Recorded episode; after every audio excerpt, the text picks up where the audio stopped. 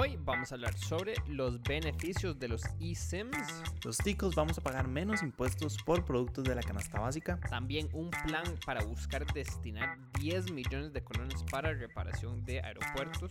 Rodrigo Chávez ha perdido popularidad. Costa Rica ganó el premio al país más deseable en los Wanderlust Travel Awards. Y por último, dos de cada tres ticos creen que Costa Rica avanzará a octavos en el Mundial de Qatar. Mi nombre es Richard Blazer, soy director digital de la República. Y yo soy Salazar, periodista y productor del medio digital No pasa nada. Y esto es Empieza aquí, un podcast de noticias con todo lo que necesitan saber de Costa Rica. Lo pueden escuchar los lunes, miércoles y viernes en su plataforma de podcast preferida. ¿Alguna vez han escuchado hablar de los eSIM o SIM encrustado? Esta es una tecnología nueva que permite a los usuarios gestionar hasta 20 líneas virtuales de teléfono, cada una independiente en un mismo celular. Esta tecnología se está abriendo camino en el país. En la República conversamos con expertos en telecomunicaciones sobre sus beneficios. Entre ellos están los datos de un eSIM se alojan en la nube. Las redes 4G o 4.5G no sufrirán cambios con esta tecnología. Se abre la posibilidad a tener más de un solo operador en un mismo teléfono. Y bueno, estas tarjetas son capaces de soportar la tecnología 5G cuando entre en vigencia. En serio, creo que es, hay, en Costa Rica hay todo un tema de 5G, cuando va a llegar al país, eh, un tema con el ICE, que si los eh, que si las frecuencias se van a volver disponibles para todos los operadores, que en teoría debería ser que sí. Y aparte de eso, bueno, los teléfonos aparentemente ya están viniendo como estos eSIM, como el nuevo iPhone 14. Y bueno, aunque quizás no hayan tantos teléfonos en Costa Rica aún con solo eSIM, muy pronto va a pasar. Eh, entonces, bueno, creo que hay que proceder rápido a ese cambio a 5G eh, y también irnos acostumbrando a esta nueva tecnología. Sí, ¿verdad? Creo que durante la campaña electoral fue como una promesa que muchos candidatos hicieron, ¿verdad? Como hacer realidad las redes 5G. Y bueno, aquí estamos y todavía no hemos visto esa realidad. Obviamente hay muchos factores y muchos actores en medio que juegan dentro de este pues dentro de este juego, ¿verdad? Para, para poder tener o habilitar las redes 5G, pero creo que creo que es una realidad. Creo que Costa Rica debería de estar comenzando ya por lo menos a implementarlas. Eh, y sobre estas tarjetas, ¿verdad? Creo que mm, son súper interesantes. De hecho, un día esto nosotros lo estamos hablando en la oficina. Eh, justamente por ese tema del nuevo iPhone, ¿verdad? Que muchas personas no lo están adquiriendo por porque necesitan de estas nuevas tarjetas. Que no, creo que solo hay una teleoperadora en Costa Rica que lo que, que las está manejando, ¿verdad? Pero, pero sí, o sea, me parece un una posibilidad muy interesante, ¿verdad? Como poder tener diferentes líneas de diferentes operadores en un solo teléfono. O sea, puedo tener una estatal, ¿verdad? Una privada en el mismo teléfono. Incluso uno puede compartir como, si no me equivoco, como las aplicaciones y todo eso. Entonces, abre muchas posibilidades, ¿verdad? Creo que tal vez para una persona como que se dedica a los negocios, una persona que tiene como que estar en constante comunicación con muchas personas, le funciona, ¿verdad? Tener diferentes líneas en un mismo teléfono. Entonces, desde un lado tiene su cuenta de negocios y de la otra tiene la de no sé, su personal y en esta otra tiene una específica para inversionistas, no sé, o sea, siento que, que, que para un, un, nicho muy específico podría ser una gran como utilidad.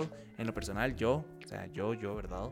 Eh, no sé si me funcionarían tener 20 líneas, ¿verdad? Creo que con una me la he jugado siempre, pero creo que para cualquier persona como que, que tenga algún tipo de negocio, que esté en constante como comunicación con muchísimas personas, eh, es una realidad, es una oportunidad increíble, ¿verdad? Como para poder mantener todo en orden y poder separar también como sus diferentes contactos y sus diferentes teléfonos. Entonces, sí, y igual creo que de verdad esto va a ser una realidad, esto es el futuro y el futuro ya. Entonces Costa Rica debería más bien como de, de ponerse al corte y deberíamos ya empezar a, a trabajar con estas tecnologías. Pero bueno, en otros temas, a partir del 1 de enero del 2023, los ticos pasaremos de pagar un 13% de impuestos sobre el valor agregado a una tarifa reducida del 1% en 230 productos de la canasta básica. Obviamente son tantos, pero les mencionamos algunos como los panes, tortillas, repostería y galletas, cereales, arroces, el queso y la leche, huevos, carne de pollo, res y cerdo, también los artículos para higiene y la limpieza personal, así como los bienes de cuidado del hogar. Creo que es una noticia bastante positiva, ¿verdad? Especialmente por el momento que estamos pasando económicamente. Y pues ir a hacer compras cada vez está volviendo más caro, ¿verdad?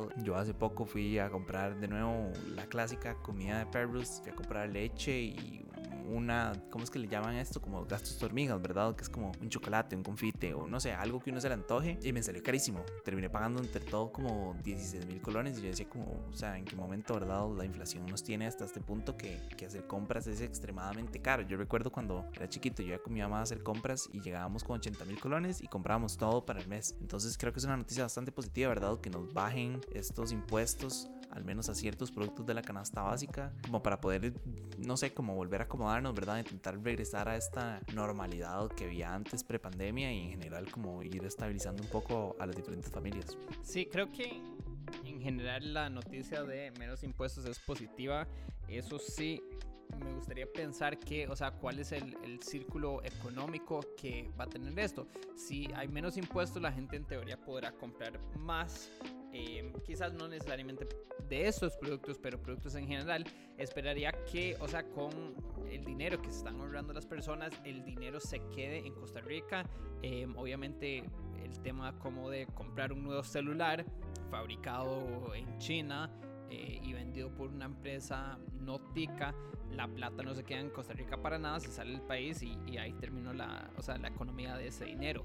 Entonces sí esperaría que se estimule eh, y no sé qué otros como iniciativas podría hacer el gobierno, pero estimular eh, más comercio local con esa reducción de 12% eh, de impuestos al IVA. Definitivamente, ¿verdad? Como, como aprovechar bien ese dinero e intentar como moverlo dentro del país. Hablando de temas monetarios, una propuesta de ley está planteando destinar 10 millones de dólares al año a las terminales aéreas y así contribuir con la industria turística de Costa Rica, mejorando la infraestructura y seguridad de los aeropuertos y aeródromos. Lo que se quiere hacer es una redistribución de los 27 dólares que cancelan los usuarios por impuestos de salida y de esos 70 millones que se recaudan todos los años, tomar 10 millones para destinarlos al mantenimiento, ampliación, modernización de infraestructura.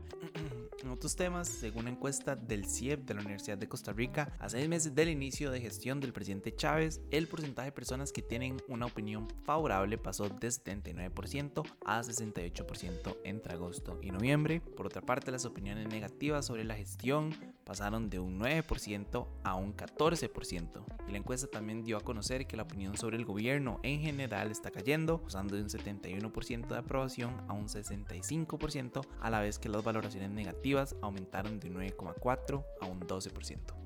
Ya que estamos hablando de encuestas, otra encuesta del CIEP reveló que dos de cada tres ticos creen que Costa Rica puede sobrevivir el grupo E del Mundial, conformado por Alemania, España y Japón y pasar a octavos de final. Además, en la encuesta, Suárez, el técnico, recibió la aprobación de un 82% de las personas y solo el 6% lo desaprueba. Sergio, yo estaba el miércoles en el partido de la CL de despedida y ahí estuve atendiendo como prensa de la mano de Gaetano Pandolfo, columnista de la República, y Walter Herrera, también periodista de la República, ambos con mucha experiencia eh, y conocimiento de la selección, quienes ambos en su opinión técnica y profesional sugirieron muchas dudas sobre la capacidad de Costa Rica llegar a una segunda ronda, eh, empezando que a veces los ticos no sé por qué quizás decimos que Japón no es como tan fuerte, aunque en verdad por un equipo asiático es sumamente fuerte. España no es el equipo de los galácticos que conocíamos como antes, pero en verdad es un equipo joven que, si no me equivoco, llegaron hasta semifinales en la Eurocopa, cuartos o semifinales, a donde perdieron contra el ganador. Y, y, bueno, también Alemania, igual no es el equipo de antes, pero pensar que vamos a llegar a una segunda ronda, en mi opinión pesimista, es optimista.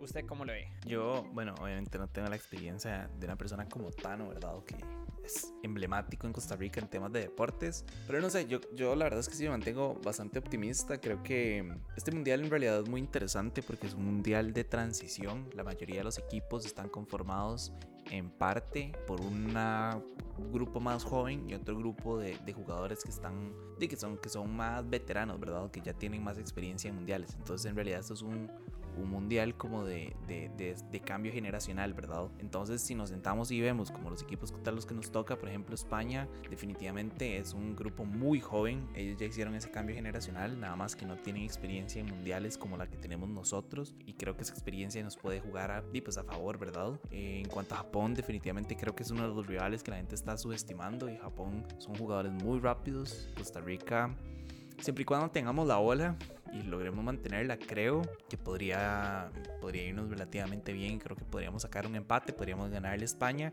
y Alemania. Bueno, Alemania es otra historia, ¿verdad? Ellos literalmente son una máquina.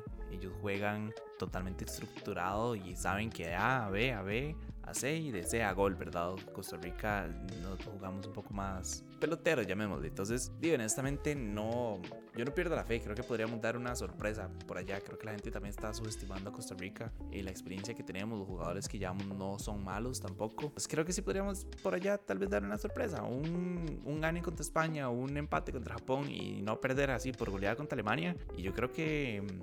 Yo creo que sí nos iría bastante bien. Pero no sé, eso es mi opinión extremadamente personal, ¿verdad? Pero yo personalmente, y la verdad es que yo creo que sí podríamos llevarnos una sorpresa por allá. Eh, pero bueno, tal vez ya para ir cerrando, Costa Rica fue galardonado como el país más deseable en los premios Wanderlust Travel Awards superando a países como Japón, Nueva Zelanda, Canadá y Perú. Listo, Sergio, eso es todo por hoy. Viernes 11 de noviembre. Yo soy Richard Blazer de la República. Y yo soy Sergio Salazar de No Pasa Nada. Recuerden buscar a No Pasa Nada en todas nuestras redes sociales y en youtube.com slash no pasa nada oficial y a La República en sus redes sociales y sitio web larepublica.net. Les recuerdo que el siguiente episodio sale el próximo lunes para que estén atentos. Como siempre, asegúrense de suscribirse y de seguir este podcast y darnos una calificación. Muchísimas gracias. Chao.